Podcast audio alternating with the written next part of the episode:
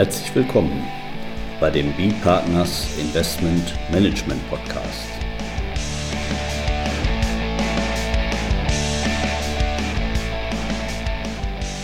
Immer wieder Mittwochs, kurzer Wochenrückblick, was in unserer Beratungspraxis besonders interessant war. Unser Thema heute, Einlagenrückgewehr bei ausländischen Kapitalgesellschaften. Das nächste Kapitel mit Friederike Schmidt, Partner bei B-Partners.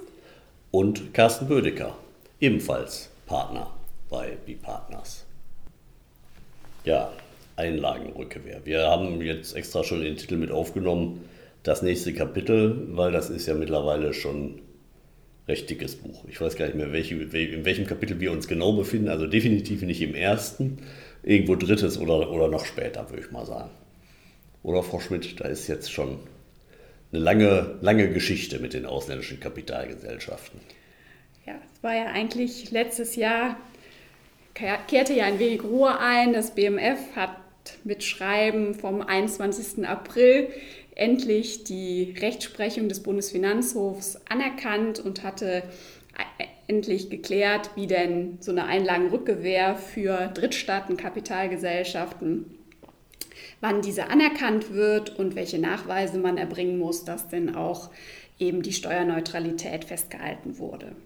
Und äh, ja, wie schon gesagt, es kehrte so ein bisschen Ruhe ein im Laufe 22. Man wusste ungefähr, was zu tun ist. Ja, eigentlich konnten wir ganz gut leben mit dem, mit dem BMF-Schreiben. Ne? Ich weiß nicht, ob wir unbedingt im Jahressteuergesetz 2022 mit einer Erinnerung des Paragraph 27 Absatz 8 Körperschaftssteuergesetzes gebraucht hätten. Ja, und das kam ja auch relativ überraschend. Erst so ganz kurz vor Schluss durch den Bundesrat, dann nochmal durch die Hintertür. Das ist immer, und, immer schlecht kurz vor Schluss. Und äh, ja, seitdem ist jetzt eigentlich geklärt oder steht jetzt im Gesetz, dass äh, alle Leistungen und Nennkapitalrückzahlungen, die nach dem 31.12.22 von einer ausländischen Kapitalgesellschaft erbracht werden, in diesem 27.8 Körperschaftssteuergesetz unterfallen. Ja, das ist ja jetzt erstmal an sich ja, kein Problem grundsätzlich. Das wollte man ja auch vorher, dass im Prinzip die Drittstaatengesellschaften darunter fallen. Aber die Probleme kommen jetzt insbesondere mit dem formellen Antragsverfahren. Das ist jetzt nämlich doch die, das, das, das Thema, was uns wirklich noch beschäftigen wird. Ja, also ich denke auch erstmal positiv gesprochen, jetzt sind alle Ausländer von dem gleichen Verfahren äh, in 27.8 betroffen. Das heißt also, der persönliche Anwendungsbereich, der ja jetzt hier lange Zeit strittig war, wer fällt da drunter, EU-Gesellschaften, was war mit den drei EWR-Staaten, fallen diese da drunter und äh, ja, wie sieht es denn aus, wenn man dann auch noch außerhalb der EU ansässig ist? Das ist jetzt geklärt und ähm, vereinheitlicht. Und auch dieser sachliche Anwendungsbereich, der ist jetzt ähm, festgezucht im Gesetz, wo man vorher immer noch ähm, Probleme hatte, was ist eigentlich mit dem Nennkapital? Das stand ja so nicht im Gesetz und wurde ja vom Bundeszentralamt für Steuern eigentlich nur gefordert, dass das auch darunter fällt. Und ähm, was ist eigentlich Einlagenrückgewehr? Das konnte ja für so eine ausländische Kapitalgesellschaft mitunter schwierig sein, überhaupt zu definieren, was haben wir denn hier? Nennkapital oder eben eine Einlagenrückgewehr aus der Kapitalrücklage. Wenn man da jetzt nicht, äh, wenn das ausländische Rechnungslegung anders bilanzierte, waren da durchaus Abgrenzungsprobleme ja. in der Praxis. Ja. Man hatte eben aber auch jetzt anders als jetzt, wo das alles sozusagen in eine Gesetzesform fix gegossen ist, auch ein bisschen mehr ja, Bandbreite in der Art und Weise, wie man vielleicht jetzt Nachweise erbringen konnte. Und, und ja, das ist jetzt eben auch nochmal strenger geworden, dadurch, dass eben alle gleich behandelt werden. Das ist ja erstmal zu begrüßen. Aber ja, das war vorher jetzt vielleicht ein bisschen relaxter. Ja, und da kommt jetzt, wie Sie schon sagen, Herr Dr. Bödecker, da kommt die Krux. Wir sind jetzt in einem formellen Antragsverfahren. Wir dieser Antrag ist fristgebunden und ähm, auch das sei hier mal ganz deutlich gesagt, das ist eine Ausschlussfrist. Wird also diese Frist nicht eingehalten, dann äh, fingiert das Gesetz als Rechtsfolge eben keine steuerneutrale Rückzahlung von Kapital, sondern es handelt sich dann um Dividende nach der gesetzlichen Fiktion. Ja, und, und, das ist eben so mein, also mein großes Thema. Also nicht, dass das jetzt vielleicht am Ende so überraschend wäre, aber äh, das bedeutet eben eine, eine Verschiebung. Nicht wahr? So, wenn wir jetzt hier den, den Beispielsfall mal nehmen, deutscher Investor, Luxemburger SCSP, darunter haben wir jetzt einen Haufen unterschiedlicher Kapitalgesellschaften. So haben wir das bisher für die Drittkapital, also aus Drittländern, ähm, ja, konnte man das eben lösen, wenn man eben die sozusagen die, die äh, Steuererklärung für den Anleger gemacht hat. Nicht? In ja. dem Verfahren haben wir dann eben nachgewiesen, hier ist eine Einlagenrückgewehr gegeben. Und dadurch, dass wir jetzt in dieses Antragsverfahren rutschen, das ist ja kein Antrag, den der Anleger stellen muss jetzt hier, also nicht der Investor, der in, den, in, den, äh, in diese SCSB, in diese Luxemburger äh, spezielle Kommunikgesellschaft jetzt mal als, als Beispiel investiert hat, sondern das ist jetzt ein Antrag, der muss beachtet werden, der muss eingelegt werden von, dem, von der Kapitalgesellschaft, von der Drittstaatenkapitalgesellschaft. Ne? Und da müssen sich jetzt die Fonds ähm, organisieren. Nicht? Die deutsche Investoren haben, die müssen jetzt sozusagen umstellen, die müssen das, was sie vorher für die EU-Kapitalgesellschaften gemacht haben, wo sie da eben diese Anträge gestellt haben, das müssen sie jetzt eben auch für die Drittstaatenkapitalgesellschaften machen. Vielleicht nicht so ein Problem für die, die vorher immer schon EU-Kapitalgesellschaften hatten, aber wenn wir uns jetzt ja, irgendwie Private, Private Equity Fonds oder sowas, der jetzt nur Drittstaaten hat, USA oder, oder sonst wo, nicht? Für den ist das jetzt ein Novum. Ja, und dann, das muss man sich auch einfach mal ganz klar machen, dass äh, der, die Finanzverwaltung in Deutschland jetzt fordert, dass so eine US-Gesellschaft eben einen Antrag in Deutschland stellt, dass das, was sie nach ihrem ausländischen Handelsrecht als Kapitalrückzahlung behandelt, für den Anleger in Deutschland tatsächlich nur dann auch eine Kapitalrückzahlung ist, wenn das Bundeszentralamt sagt, ja, sehen wir auch so. Und ähm, es ist ja nicht in allen Fällen auch sichergestellt, dass die Investoren überhaupt einen solchen Einfluss auf eine ausschüttende oder leistende äh, Drittstaatengesellschaft haben, dass diese bereitwillig in Deutschland in ein solch formelles Verfahren überhaupt geht. Ja. Was eben auch bedeutet, jetzt nochmal für Neuinvestments, Anleger legen jetzt neu an in einen solchen Fonds, nicht? dann kann ich das vorher abklären bei der von Due Diligence müsste ich dann, da mal, wie wir es ja auch in der Vergangenheit eben natürlich auch gemacht haben, aber eben nicht nur nur für EU-Kapitalgesellschaften gegebenenfalls, sondern da muss man dann eben auch äh, sagen wir, ins Pflichtenbuch schreiben, das müssen die Drittstaatenkapitalgesellschaften machen. Das muss dann erstmal vom Fondsmanager akzeptiert werden, dass der auch diese Pflichten so erfüllt. Da muss ein entsprechendes Monitoring dann eben neu aufsetzen. Ja.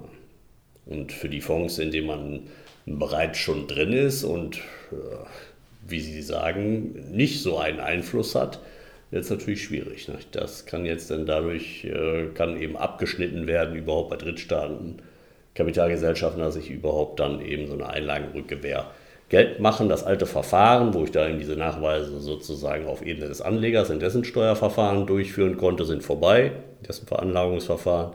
Jetzt habe ich das Antragsverfahren und wenn das eben nicht gemacht wird dann von dem Fonds, ja, hat der Anleger äh, Pech gehabt. Also ganz wichtig, da auch nochmal reinzugucken, nochmal seinen Einfluss zu prüfen. Aber eben natürlich auch auf Fondsebene. Wir betreuen ja auch eine ganze Reihe von Fonds. Und ich denke, das, das, das kann man da natürlich aufsetzen, so ein, ein, ein, ein solches Monitoring. Aber ist natürlich halt zusätzlicher administrativer Aufwand, um den wird man dann eben zukünftig oder was heißt zukünftig, also ab 2023 äh, wird man da nicht mehr drumherum kommen. Ja, aber auch nochmal zu dieser Frist. Genau. Vielleicht können Sie da noch mal ein bisschen was zu sagen. Wie, wie lang ist ja? Also Sie haben vorhin, glaube ich, schon ausgeführt, es kommt darauf an. Diese, diese, diese ist ja ein Antragsverfahren der ausschüttenden Gesellschaft. Und dieser Antrag, wie, wie muss der gestellt werden? Wann, bis wann muss der gestellt werden? Ja, das ist ein gutes Stichwort, weil das ist neu. Und das ist nicht nur neu für die Drittstaatenkapitalgesellschaften, sondern das betrifft jetzt auch die EU-Gesellschaften. Unter der alten Regelung bisher bis 2022 war ähm, maßgeblich der Ablauf des Wirtschaftsjahres der leistenden Gesellschaft und ähm, der Antrag musste gestellt werden bis zum Ablauf des darauffolgenden Wirtschaftsjahres. Das heißt also, die Anträge wurden, mussten alle gestellt werden am 31.12. des Folgejahres. Dann bis dahin muss es zugegangen sein. Also genau. da muss man es knallen lassen. Silvester. Da war beim Bundeszentralamt regelmäßig was los, sozusagen, in der Woche zwischen Weihnachten und Silvester. Das ist jetzt neu. Und ähm, ausweislich der Gesetzesbegründung sollten gerade diese Belastungsspitzen zum Jahresende eben vermieden werden beim Bundeszentralamt. Da, da muss ich jetzt nochmal einhaken. Also altes Recht war dann immer im Prinzip äh, zum 31.12. des Folgejahres ja. äh, der Antrag abzugeben.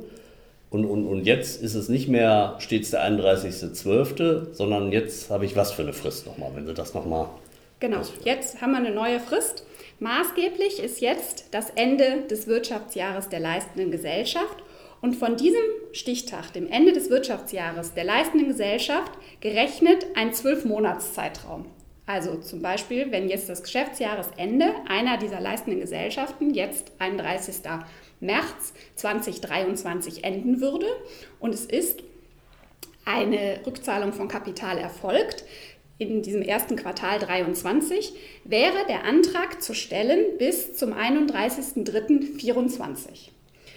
Es kann also in einem jetzt übertriebenen Szenario passieren, dass bei einem Fonds, wenn jetzt jede mit zwölf Portfoliogesellschaften, die alle ein abweichendes Wirtschaftsjahr hätten, jeweils auf einen Kalendermonat in einem Jahr, dass man zwölf verschiedene zwölf Monatszeiträume zu überwachen hätte, bis wann denn diese Anträge zu stellen sind. Das ist natürlich unangenehmer Aufwand, wenn das alles so auseinanderläuft, letztlich für, den, für, den, äh, für die Fondsadministration, die sich ja darum kümmern wird. Und bisher einen Stichtag, den sie im Prinzip beachten mussten und dann für alle äh, sozusagen Kapitalgesellschaften in ihrem Bestand wo das dann eben äh, zu einer äh, Auszahlung gekommen ist, muss man jetzt, ja, wie Sie sagen, man muss immer ganze Jahr arbeiten. Also die Spitze bei der Finanzverwaltung wird genommen.